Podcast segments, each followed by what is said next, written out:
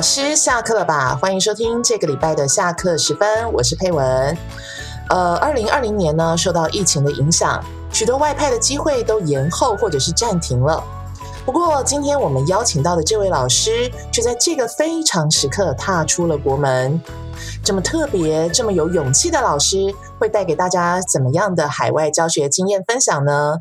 那就让我们一起来听听吧。欢迎新辉老师，谢谢佩文，各位 下课时分的老师们，大家好，我是新辉，非常非常荣幸，也很开心的有这个机会，可以到这个天地里面跟大家分享一下，呃，我从以前到现在在华语教学上的一点点小小的经验，那也很开心可以在这边跟大家交流。哦哦，那新辉老师是不是先跟我们大家自我介绍一下？没问题。嗯，我自己本身是从东海大学中文系毕业的，毕业之后我到了中正大学语言学研究所修读硕士。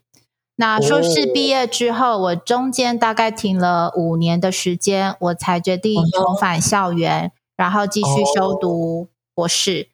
所以，我现在目前也是中正大学语言学研究所的博士生。那目前奋战到了剩下博论这个关卡。这个这个好尴尬，还是是是是，但是还在就是积极努力求进步的状态。呃，其实我跟新辉老师都有同样的那个关卡要过，我们一起在努力求进步。对对对对。哎，其实中文系，然后语言硕博，我发现哎，新辉老师跟我其实差一点点，我们都一样，就是我也是中文系，然后啊，真的吗？中文。对，我是中文硕，然后语言博。其实，呃，各位听众们，我跟新辉老师是都 应该是学姐妹吧？呃，是谁学姐谁学妹，就先不去计计较了。对，不过其实，呃，中文系跟语言所，它都不是华语教学的本科。对，那新辉老师，你到底是怎么样踏入华语教学领域的呢？嗯，这件事其实说来话长。坦白说，我从一开始我是非常排斥教华语的。真的吗？真的，我对我觉得教中文这件事情真的是非常非常具有挑战性的工作。那有一个很大的原因，是因为我不是第二外语的学习者，我是中文母语使用者，所以我觉得在这样的学习途径当中，对我当时的状态来讲，我很难。换位思考，设身处地的去想，国际学生他们遇到中文上面的难点到底是因何而来？所以我一开始其实是没有把华语教学的这一个工作放在我的工作清单里的。所以等一下，是因为是因为担心自己没有办法设身处地的去体体会他们的感受，是而且也很怕误人子弟。不要这样讲。对啊，而且你看华语老师们，我觉得他其实某种形式上是有点像国门一个门面对不对？然后一个文化的代表，所以我觉得我还没有办法踏入那样的殿堂，然后去传授这么样博大精深的学问。我觉得这个当就当时对我来说，我是非常抗拒的。嗯哼嗯哼，嗯，那后来呢？后来。呃，这个要回到我硕班毕业之后的人生发展。哦，好。我其实硕班的时候毕业之后，当然也是茫然了一阵子，不太知道下一步要怎么走。但是很幸运的是，我毕业之后，我的指导教授他呃有一个国科会，现在叫科技部的研究计划，有一个专专案助理的缺，我就在那边当了研究计划助理。当了一阵子之后，刚好碰上了呃，中正大学跟侨委会合作了一个中华函授学校的专案。那其实这个专案它行之有年，它主要就是服务海外的侨胞，提供他们一些中文学习的素材，可以传播中华文化为主的一个，嗯，算是有点像补充教材的一个资机构或者是一个专案。但是在刚好跟中正大学。合作的那一次，他们在这个专案底下又有一个小的专案，是远距华语文师资线上培训课程哦，非常长的名字，对吧？对。呃，那我们从这个名字当中就可以知道，第一个它的性质是远距，它需要有数位学习。对对对。然后接下来他服务的是海外的老师，也就是已经常年待在国外教授中文，不管他是在主流学校、中文学校教授很久的老师。那其实华语文教学这一个专门的学问是在这十年才突然蓬勃发展起来的。那这一些年资已经超过十五年以上的老师，其实他们在当时并没有受到这么专业的培训嘛。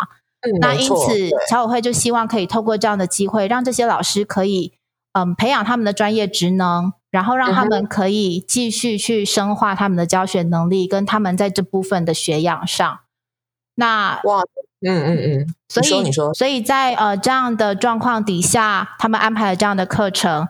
那是当时我刚好就有这个机会，可以进到这一个专案里面当这个专案的助理，所以就开启了我跟华语教学的第一次接触。所以其实那时候也不是。教学，而是从专案助理的这个角色进去的。是，我是从行政工作端开始接触华语教学。那在这份工作里面，开始认识了全世界各个国家、各大洲的华语老师。那从他们身上，从他们的分享，听到了非常多宝贵的经验。那慢慢的，开启了我对这个领域的一些嗯。一些新鲜感跟好奇，好奇，嗯哼，然后会想要跟人家去探索，说，哎，为什么他们愿意在这个行业里面一做做了十五年、二十年，甚至到后来他们自己对还自己开了学校，然后无怨无悔的这样付出。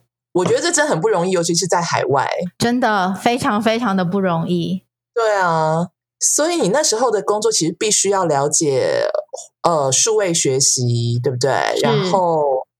而且你也要了解，就是华语教学的一些，就是基至少基本的知识，你都要了解。需要。然后另外一个就是它是专案性质的，所以我们对专案也要有一个概念。比如说专案里面它需要排程，它需要有一些时效性，或者是你的各个环节你需要去监督考核等等。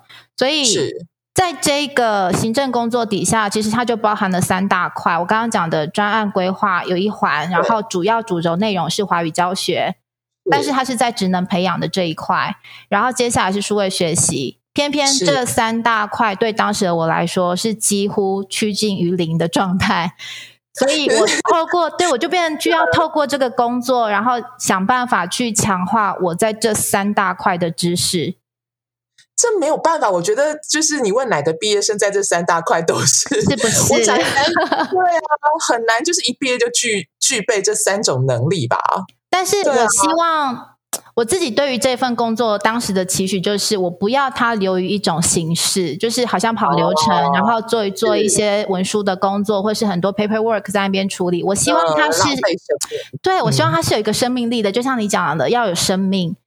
所以我觉得我需要去补足我这一些知识，因此我在那个专案的工作底下，我就去考了上了很多专案相关的课程，也考了很多专案规划师相关的证照。天哪，你该不会也考了华语教学的那一张吧？Oh, that's right，就是很疯狂，我也不知道为什么，但是我当下我就觉得。我需要让这一份工作有个底气在。那它既然是远距华语文师资线上培训课程，我当然要有一个华语文的教学认证吧。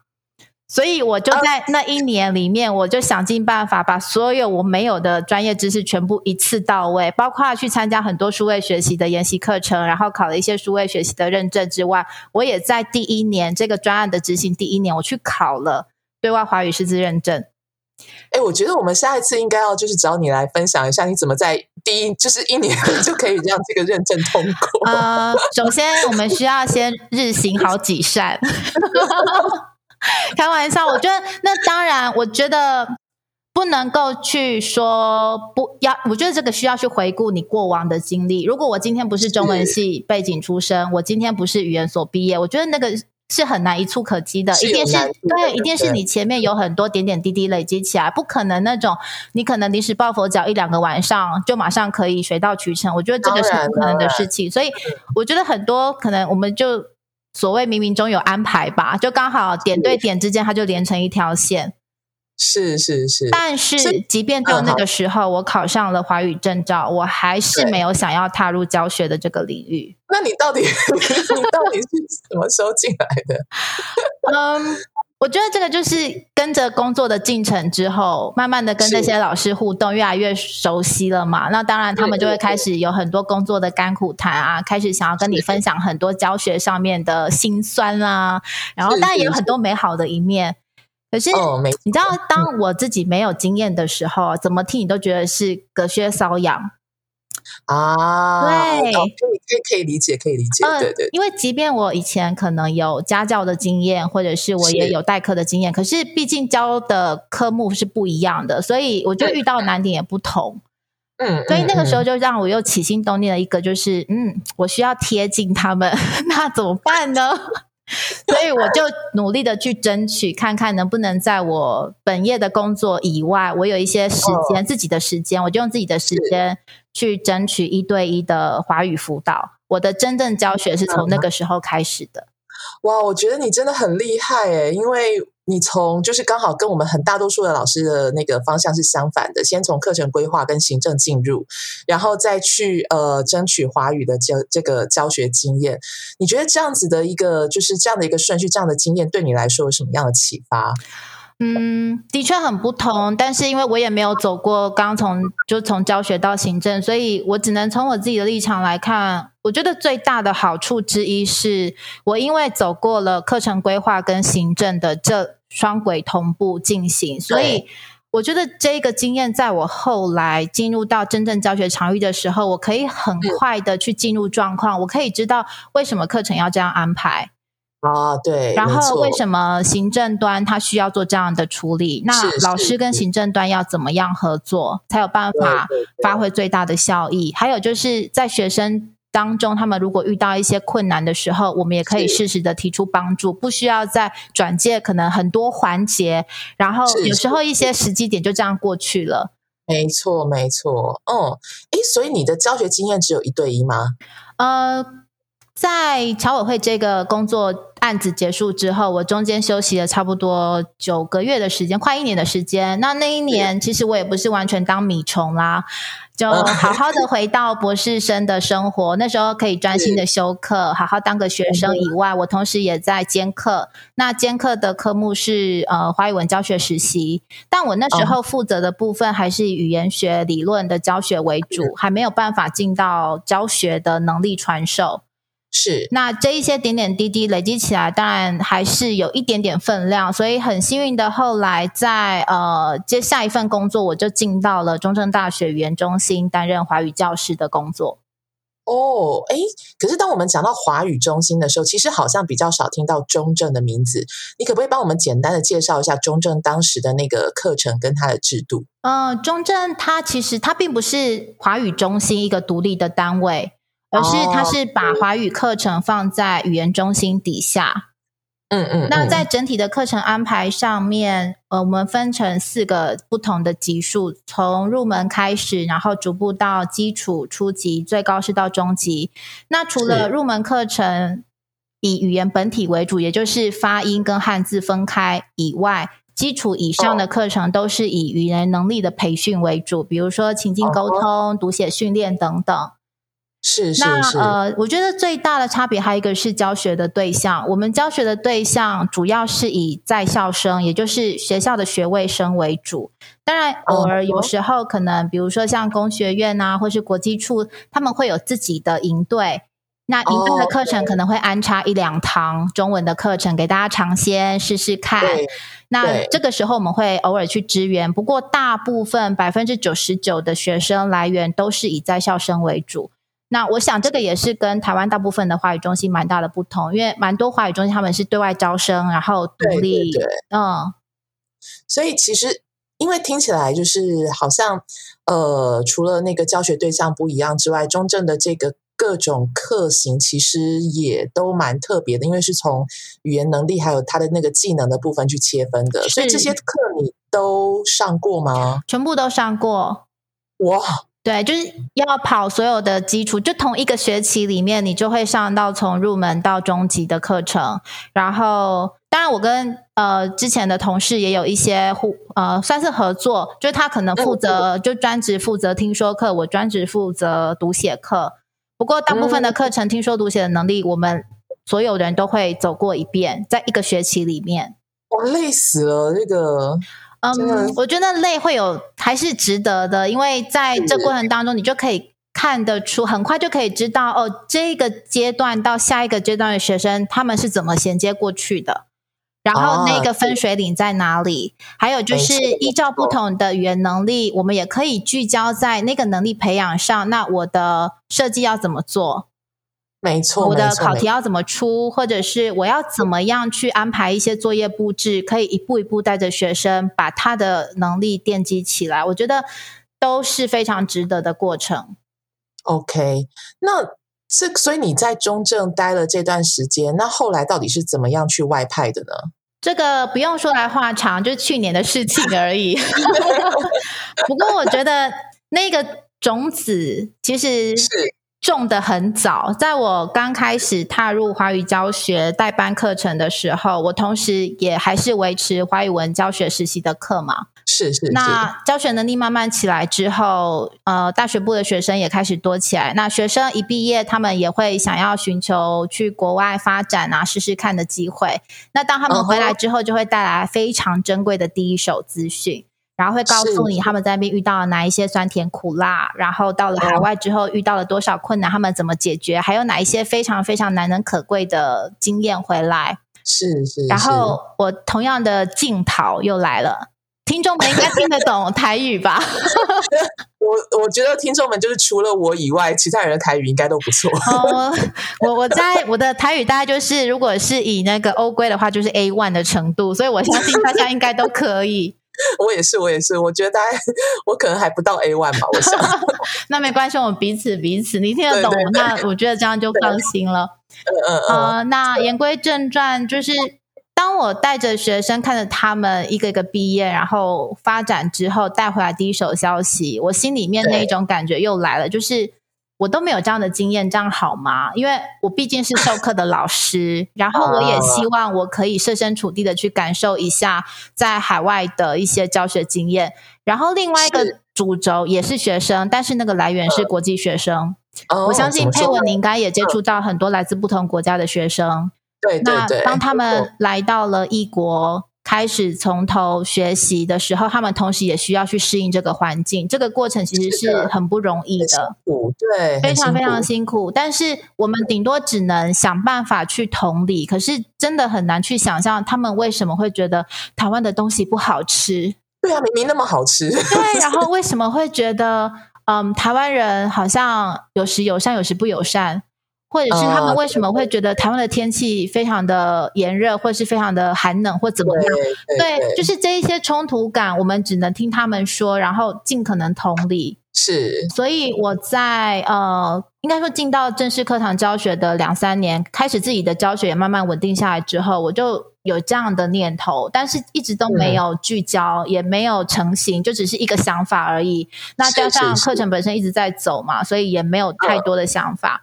那刚好去年，呃，教育部他们都会有外派计划，对，没错。那教育部的外派计划，我就看到了有美国密西西比大学中文领航项目的这个外派的机会，我就决定放手一搏试试看。我觉得真的是太神奇，因为那时候疫情已经已经开始了，然后我觉得你还这样子很勇敢的、很勇敢的过去了。不过。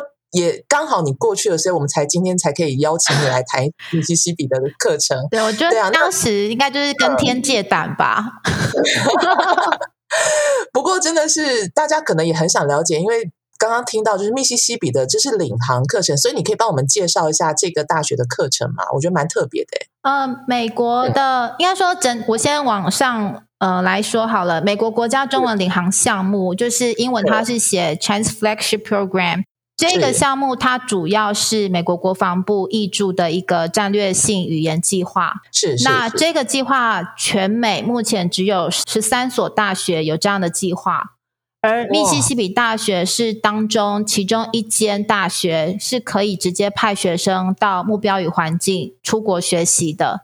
哦，这听起来很厉害。那呃，中文领航项目它有它自己本身对于这一些语言学习的规范。那我对于密大领航项目的了解就是，呃，学生必须要在上大一前的那个暑假就进到了领航项目开始上课，然后开始打基础。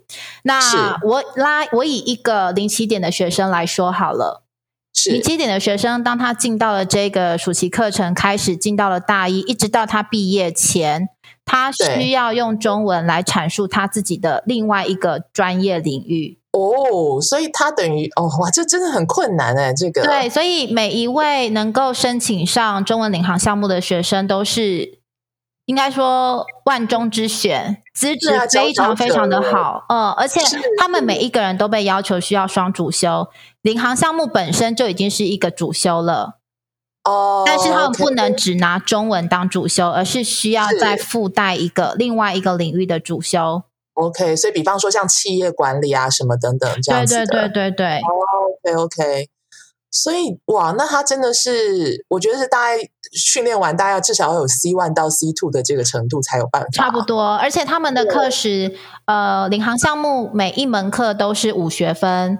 那美国大学整体他们在课时的分配上，我觉得以系统对系统来说，的确跟台湾的大学规划不太一样。台湾就是如果我们是三学分，就是一次走到底嘛。对对，可能三个对三节课就把它上完。可是美国的大学课时规划是，他会把它呃分散。比如说，它是三学分，它就是一三五各一节课。哦，OK OK。对，所以我们可以就是回推，他今天是五学分的课，表示他每天都有中文课。哦，OK。那这样的规划对于学生来说就是一个非常大的帮助，因为他等于是在每天都能够密集且规律的去接触这个目标语。哎，真的，我觉得这样比较好。嗯，而且在课程的布置上，他们周末也没得闲，因为真的吗？对，因为我们的课程表的规划当中，并不是只是跟学生说哦，我们这一周要上第几课，或是今天要上第几课，而是在开学之前，所有的老师全部都要针对你那一门课排定好周课表。也就是你每一周有一个大的主轴，有一个大的主题，但是你每一天你要学生课前准备哪些预习哪些，你当天要上课的进度，你上完课之后要学生做的功课或作业是什么，全部都要仔仔细细的列在周课表上。然后开学前对，然后在第一堂课的时候跟着课纲一起发给学生。我觉得这样很好，因为学生就没有什么借口说他不知道之后要准备什么东西。没错，而且我觉得对于老师备课上也。也是非常，我觉得非常有帮助的一个做法，因为我们在安排这些周课表之前，至少会把教材顺过两次到三次以上，这样你才有办法整体规划。那当你对于整体的课程有一个雏形的时候，其实接下来就很好弹性调整。没错，没错，没错。所以你们会需要共同备课吗？这样子？呃，需要，但是要看课。原则上，一堂中文课就是就是呃一个老师上课。那当同一个年级有两个以上的老师，就会需要共同备课。OK，所以共同备课就会要求，嗯，比方说，呃，你们每个人的问的问题都要一样，会要求到这样的程度吗？没有到这么样的细。我们有我们有一样的呃，应该说有一样的 PPT，有一样的备课资料，然后也有一样的周课表，有一样的课纲。但是那个就是大方向，所有的老师你至少等于是基本盘，你在上课的当下，你就是依照那个基本盘，至少要上完那一些。但是你要怎么上，你要怎么调整，你要放哪一些补充资料，那个完全就是给老师自由发挥。嗯，那你们会需要就是互相观课吗？观课是弹性自由，只要跟授课老师讲好，你随时都可以进去。那当然，在系所它也有规定需要观课，一学年可以挑一门课，它呃会指定你需要去观哪一门课。然后你就在观课之前跟那个观课老师说知会一下，然后他也会告诉你，先告诉你铺垫一下他今天这堂课要上什么，让你有个概念，然后你再进去观课。那我觉得观课对我来说收获非常非常的大，尤其是我刚好被安排的是跟我教同一个内容的老师的班。哇，那这样真的是真的是会收获良多，因为你可以比较你跟别人之间的一个教学上的差异。对。然后再者是，你可以在这过程当中去观察学生的反应，因为我们一边观课的时候，我们脑子里面也会有一个大纲，有一个有一个架构在走，然后我们可能会开始预期这个时候我可能会做什么，那这位老师他做了什么，然后从当中去看那那些火花是怎么产生的，而且观课不是看完之后就拍拍屁股走人。学校会发一个知识的表格。嗯嗯，然后在表格对需要要填写，填完之后我们会寄回给观课的被观课的那位老师，让他看一下我看到了什么，有没有遗漏的，或者是哪一些是我看走眼的。对，就是他原本是这样设计，但是好像看在我眼里投射出来不是这个样子。对，这些就可以去讨论，然后去交流，说，哎，为什么他这样的设计安排在我眼中会变成这个样子，或者是是不是我这个角度不对等等的。是是，那这些全部都是非常开放的，可以去讨论，然后可以更加去深化说，哦，所以他这一门课程的设计是这样子来的。那刚讲完老师，学生呢？学生，你碰到了美国学生是什么样子？学生非常的美妙，我先暂时用这个词来形容。怎么说呢？我觉得美国的学生，因为我教授的是大学部的学生，嗯，那坦白说，美国它整体的高等教育其实比重到目前为止，我看了一下目前这一两年的调查，大概就是落在百分之五十五左右。哦吼，也就是说。应该说，美国大学生他们有办法念到大学是非常非常难得的事情，不容易啊。所以他们其实相对上动机是很强的哦。所以他们会非常努力的去尽可能想办法去完成你的作业，但。不能说百分之百，可是大部分的学生都是保持着每一堂课都跟他誓死奋战的心态 在准备这些课。那因此在教学端来说，当然对教学者就是一个很大的刺激嘛。那我们也会更加更谨慎的去备课，但是。我觉得在这两学期上完之后，我一个很大的感触是在美国的大学上课，我特别意识到一件事情：第一堂课的开场非常重要。真的？怎么说？因为美国大学生他们是相对看起来，我觉得有的时候你第一眼看你会觉得相对于冷漠的一群，他就是静静的看着你，然后。观察这所有的一切，他也不会有跟你太大的互动，而且他们也不是这么热衷于玩游戏。哦，OK，跟我们想象中的那种不太一样。是，然后他就是静静的看着你去铺陈这一些活动，然后静静的参与，不会有太多的情绪起伏。所以第一堂课为什么重要？这一堂课等于是让他作为他是不是要继续修这门课，值不值得花这个时间跟金钱在这门课上？嗯哼嗯哼，哇，这等于是等于是一个那个怎么说？就是他。先来看一下，哎，这个商品值不值得我继续消费？对不对？有这种感觉。但是当然，当你第一堂课开场开的顺，然后你也很完整的让他知道我接下来打算要怎么训练你们，我们要怎么互动，怎么合作，然后互相陪伴的方式一起度过这学期。他对你开始产生信任了之后，在当然第一周还在互相磨合期嘛，还在摸索阶段。到第二周开始，慢慢有一些课堂上的默契之后，他们的本性就慢慢的展露出来了。呃，可能就那种比较外放的个性，或者是他会有一些很古灵精怪的点子，就会在这个时候冒出来。但是重点是他必须在就是现在第一堂课能够建立起他对你的信任感，跟他对这一门课的一种就怎么说，他认为这是值得投资的，他才愿意。是对进一步的打开心门嘛？对对对对。哦，OK，好。那因为时间的关系，我们就先在这呃，先在这里做一个小小的停顿哦。因为其实大家不知道发现了吗？其实新辉老师跟大多数外派的老师其实非常不一样。因为无论是他踏入华语教学的原因啊，或者是他外派的项目等等，那我觉得当然更重要就是他其实 凡事亲力亲为，真的哇，勇于挑战这样的个性。那嗯，我们。就真的很想了解这样的他在密西西比的生活会是怎么样的，然后会看到哪一些不同之处呢？好，那下周我们会继续深入新辉老师的外派生活，所以请大家一定要准时收听我们的下课时分。那么今天的访谈就先到这里，音乐之后就是教室里的小故事。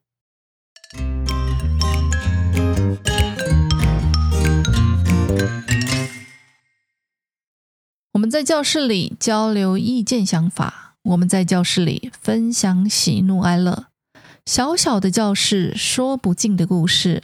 让我们来听听他的故事。老师们在教学过程中最怕遇到什么问题呢？我想这些问题中一定有这一项：还没有下课，但是已经教完了的窘境。这样的课堂空白是令人尴尬、焦虑的。因为还不到下课时间，接下来得面对该怎么办的紧张。因此，备课守则中也常常提醒老师们，备课内容宁可多备一点，也不要备的不足这一点。虽然深深知道备课足量的重要，然而我还是在课堂上发生了空白的尴尬。而这还不是在教学头一两年因为经验不足发生的，这到底是怎么回事呢？那天是期中考前的一次复习课，两堂一百分钟的课，课程的内容是复习所教过的内容，也是期中考的范围。照理说，可以复习的东西是挺多的，可以练习的活动也不少。我也安排了不下五六种形式与内容来复习。第一堂五十分钟，愉快顺利的度过了三个复习活动，但是还没意识到内容不够，因为还有两三个活动要进行，因此根本没利用下课时分迅速准备备案，不然就不会有惨况发生了。第二节钟声响起，当然就进入剩下的三个活动：生词填空问答、重组段落回答问题、主题讨论分享等等。预估完成的时间大概是即将打下课钟，而且还有两三分钟的时间可以做最后的整理与提醒。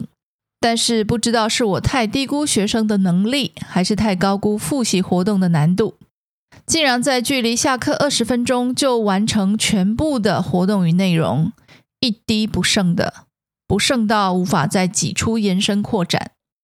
在意识到弹丸即将用尽、空白即将出现的时候，其实距离课堂还有三十分钟，也就是进入空白尴尬点还有十分钟的时间。但是那十分钟啊，脑子要同时进行处理太多工作了，不但要专注当下的活动，还要稳住受惊吓的情绪，更要思考搜寻可以进行的活动，避免空白的产生。但是啊，事情哪有那么顺利的？由于惊吓程度过大，阻碍了正常的思考，完完全全想不出任何的点子。面对接下来的那段空白，只能用很干、很虚的口吻告诉学生：“我们打开课本两百三十五页，我们来看看这些例句。”对学生来说，这是相当怪异的指令，因为那是我从来不会做的事情，也从来没做过。就是打开课本，逐字逐句干念、干提问。有些学生感受到了我的窘况，或许是之前对我的信任，因此带着鼓励的眼神，平静的配合念句子、回答问题，就这样撑过了那二十分钟的空白，顺利下课。但那天的我虚脱、挫败到不行，那种舞台上空白的可怕羞愧，是一辈子都忘不了的。那是我教学生涯中唯一的一次。而且深切的提醒着自己，也一定要是最后一次。那次的空白，让我对于备课预演的功夫与作业提高了更多的步骤与确认。所谓啊，吃一次亏，学一次乖，备课永远不要掉以轻心。